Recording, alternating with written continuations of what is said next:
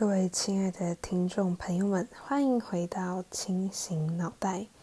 那今天来到节目的第二集，要跟大家介绍一本全球的畅销书籍。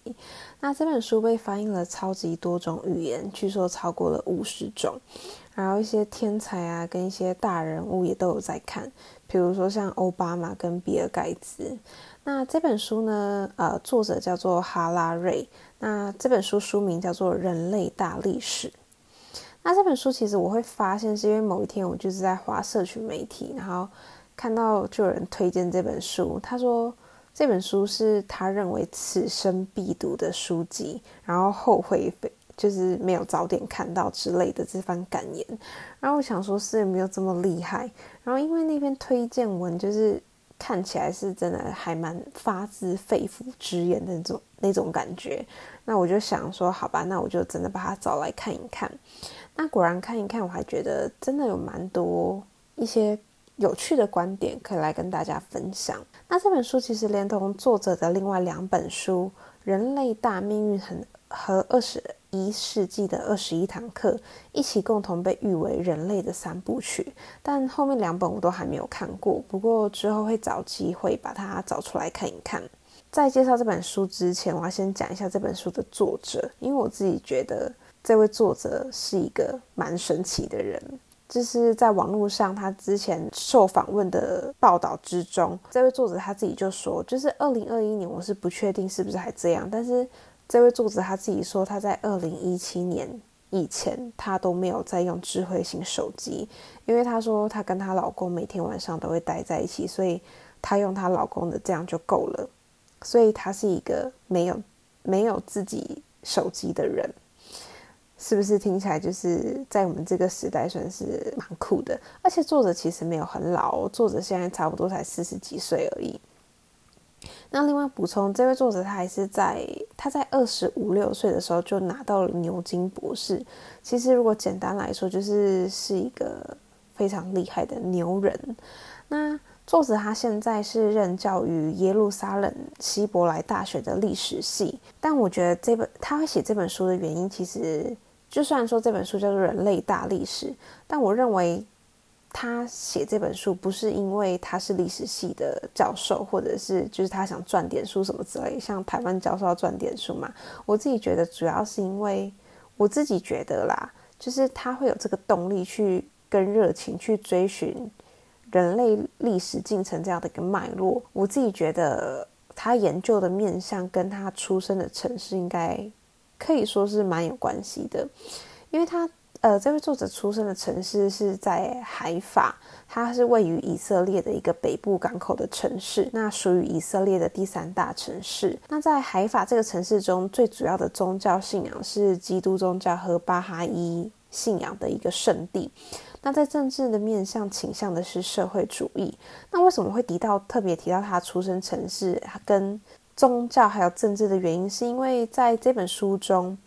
作者在对于宗教和金钱以及资本主义的描写上，我自己觉得某种程度是有一些在嘲讽现代经济体系的意味的。那其实讲到这边，我就突然想到一个，就是我之前觉得一个蛮有意思的东西啦，就是。我在大学的时候念的是大众传播学系，就算是人文科学比较活泼的科系吧。然后在上一些理论课的时候，就是其实大众传播理论跟社会学的理论很多也有一些些关系。但我要讲的是，就是我自己在发现，我们系上有很多的教授，他们拿的手机都不是苹果的。那虽然讲这个就是非常没有科学根据，但我自己就想说，像这位作者他是历史系的教授嘛，然后再加上我们就是自己系上的教授，就是感觉就是他们虽然说手机品牌，就是他们还是有手机，不是像这位作者一样是完全连手机都不用，但我自己觉得会不会某种程度上，这是一种抵抗资本主义的精神。虽然其实搞不好他们的理由就是很简单，他们就是不喜欢苹果啊，不行吗之类的原因。但是你知道，我就是肤浅的有了这个觉得有趣的一个地方啦。对，因为我自己是苹果，就是完全的一个苹果控。那回归本集，其实今天要介绍的书籍就是这本书的架构，大致上可分为四个部分，那分别是认知革命、农业革命、人类的。融合统一以及科学革命。那我自己觉得这本书的资讯量其实是非常庞大的，因为作者在这本书中，他试图要处理的就是人类出现至今，然后到现在的时代整个历史的一个轮廓跟脉络。但在今天的节目中，我是比较倾向想用自身比较有感受的几个部分来跟大家做分享。其实就是有点类似在这本算是蛮厚的书籍里面，我自己的荧光笔重点。那在这本书中，我自己觉得有很多地方是我蛮认同的观点。应该说，我觉得其实作者很厉害的地方在于，就是你在读这本书的时候，你很常会觉得有一种共鸣。因为我自己是觉得，作者把很多我所认为的价值观，或是我本来的认知，然后他用比较严谨的考据给帮我描述出来了。就比如说，啊，我们都知道现在大体全球其实就是一个资本主义的世界嘛。那也知道资本主义影响了非常非常多的事情，但是我们不知道就是为什么世界变成了资本主义的这个样子。但这本书它其实它作者他就是用一个很好的方式去阐述了一个这样的脉络。比如说，从两千五百年前出现了最早的硬币到。五百年前的科学革命以及资本主义的逐渐兴起，然后后面有工业革命嘛，然后家族和地方被国家和市场给取代。就在这样他描述的脉络之中，其实你会觉得好像你对于这个世纪的样貌有了比较清晰的那种感觉，就有点类似，就是我们吃到一道甜点很好吃，然后你只知道很好吃，但是你不知道里面加了什么东西才产生这种特殊的味道。但如果当有人在我们面前直接重新把它演绎制作一遍，我们可能就会突然发现啊，原来是加了柠檬或者是加了什么糖之类的那种感觉。我觉得这本书它虽然是就是其实是有点历史课的氛围，但我觉得是非常好玩也好理解的历史课。属于就是不会想睡觉的那一种。那在开头，其实既然我们要讲整个人类的历史，我想我们就先得知道，就是我们人类是如何对这个世界产生感知。那作者他在书中的概念是所谓集体想象的这个概念，也可以说是互为主体性。就比如说，为什么金钱、国家、法律可以运作，就是因为有互为主体性的存在。那会主体性靠的就是我们每个人的主观意意识所连接起来的网络，也就是说，在这样子的连接网络下，就算我们有某个人改变了想法或者是过世，但对这现象的影响并不大。但是如果在这样子的意呃网络之中，大部分的人都死亡了，或者是改变了想法，那么这种互为主体性就会消失，或者是产生变化。那我想这也是为什么每个时代都有其特色的原因。不过说到这边，我也在想，就是虽然说现在世界的运转模式是属于资本主义的，但极简主义其实在近几年也是一个超级热门的概念。我就在想，如果这样的理念真的成为了多数人的共同信念，会不会有机会可以把消费主义给推翻，然后把资本主义运作的方式给扭转呢？我这边打上一个问号。那我自己觉得很有意思的地方，还有就是作者他在描述资本主义是如何影响世界这个层面的时候，他也把关于科学研究给放进去了。比如说，他在里面就说到，如果我们想知道人类是怎么样做出核弹、怎么样登上月球，其实光是研究物理学家、生物学家和社会学家的成就是还不够的。我们必须还考虑到当时思想、政治和经济的力量，看看这些力量是如何的形塑物理学、生物学和社会学，将他们推往某些特定的方向。我觉得换句话说，也可以想成，就是我们现在在各种专业领域中，我们社会大众能够知道的东西，其实就是掌控于政治和经济的这个力量。比如说，现在我们政府跟企业，他想投资一项特定的科学研究计划时，第一个问题往往常常就会是，这项研究会不会提高产量跟利润，会不会促进经济成长？就像现在疫情的关系嘛，政府为什么要发放五倍券的措施？又或者是？为什么大家会在讨论，就是五倍券到底能不能实质的帮助到经济成长？其实就是因为我们现在身处的时代是资本主义的时代，是这样子的关系，就是我们被教导了金钱很重要，经济成长也很重要，所以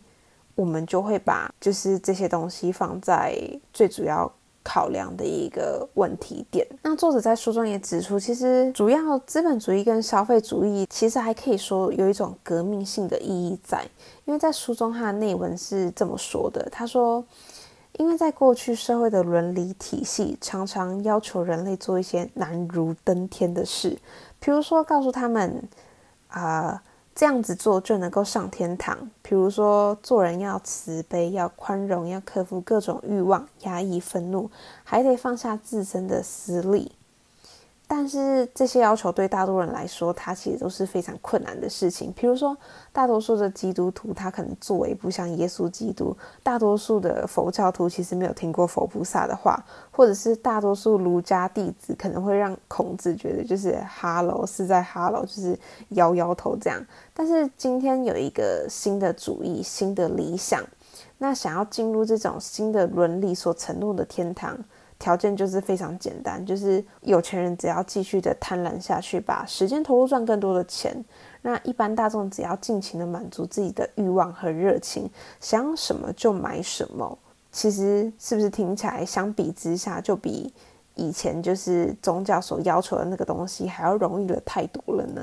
也轻松的太多了呢？所以作者为什么会讲说它是具有革命性性？革命性的意义在也被那么多人信服的原因，我想就是因为仔细比仔仔细比较，你就会发去放纵自己的欲望，远比克制自己的欲望还要来的简单太多了。那在资本主义和消费主义的，就是努力之下嘛，成为我们现在这个时代的样貌。但我想，就是这也是为什么，就是我们这个时代大家都在追逐金钱跟财富的一个关系，就是而且一定是越多越好。我自己觉得，就是大家会想追求金钱，其实一一大部分就是想要拥有更多的选择权吧。我觉得可以这么说，因为有了钱，我们可以交换的东西就越多。比如说，我自己每天都在想着，就是。要是我财富自由了，就是我明天就不去上班 之类的这种，然后或者是之前不是微利才开出就是几亿嘛，然后大家都去大排场就去买，我觉得其实大家就是在寻求一种希望，就是因为期待就是你可以用金钱换到一些更多的可能跟更多的选择。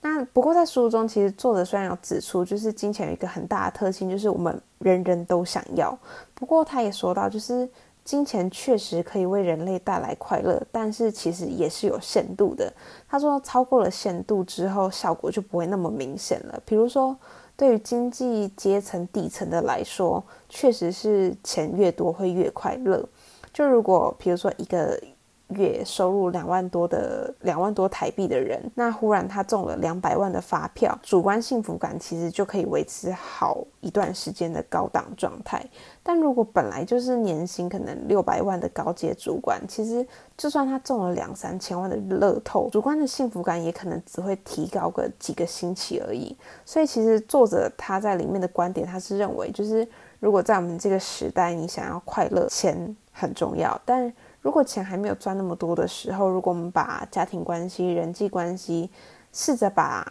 就是这两个我们可以改变的东西变得更加亲密的话，其实这个或许是更能够我们稳定，就是更能够稳定快乐的一个方法。那关于快乐，就是作者在书中也有提到一个，就是我自己觉得蛮认同的点。他说，就是如果我们的快乐要有期望来决定，那么我们社会的两大支柱就是。大众媒体和广告业很有可能正在不知不觉的让全球越来越不开心。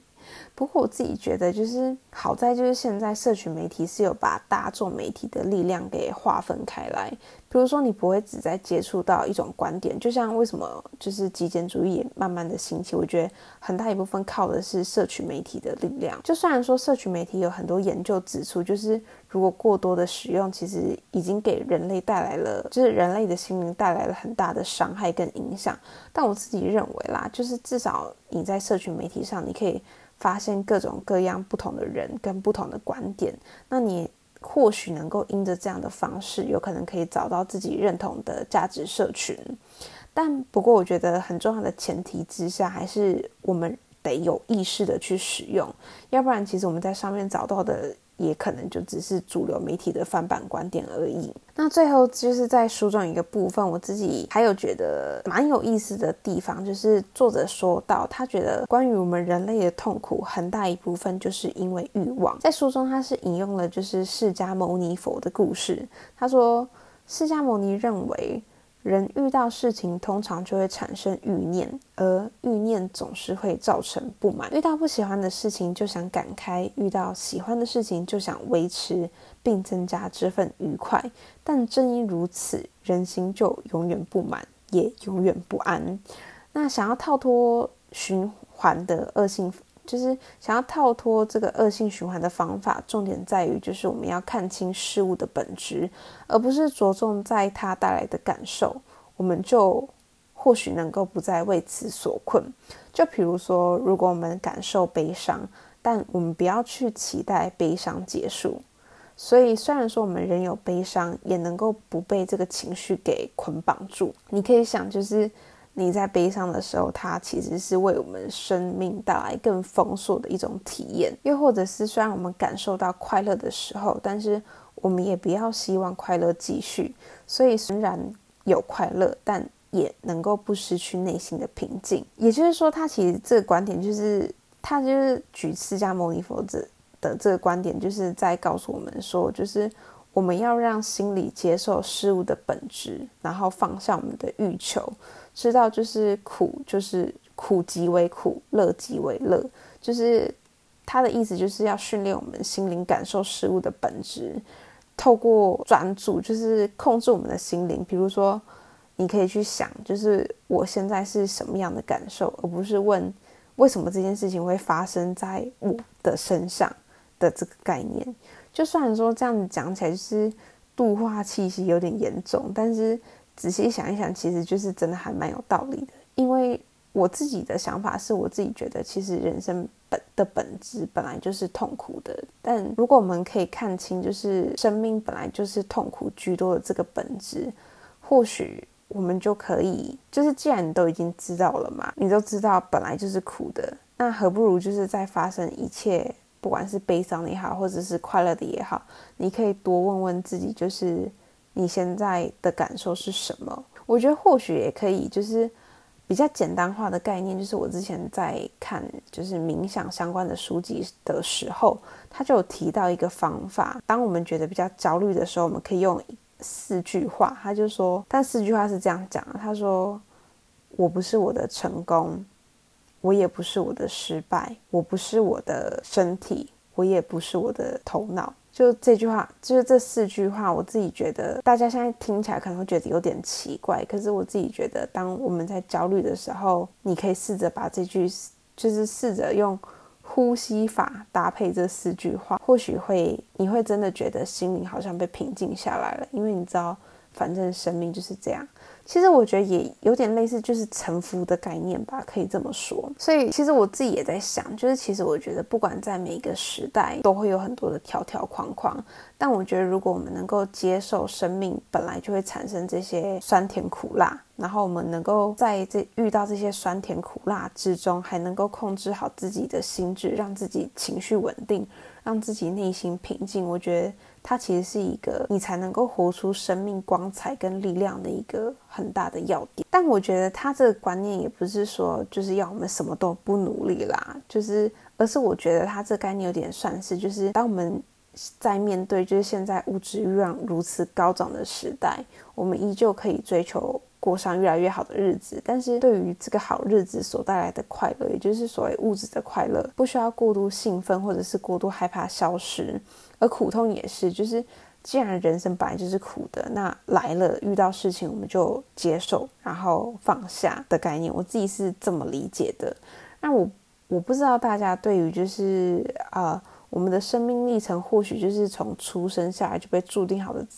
的这个概念是怎么想的？但是我自己是认同这个点的。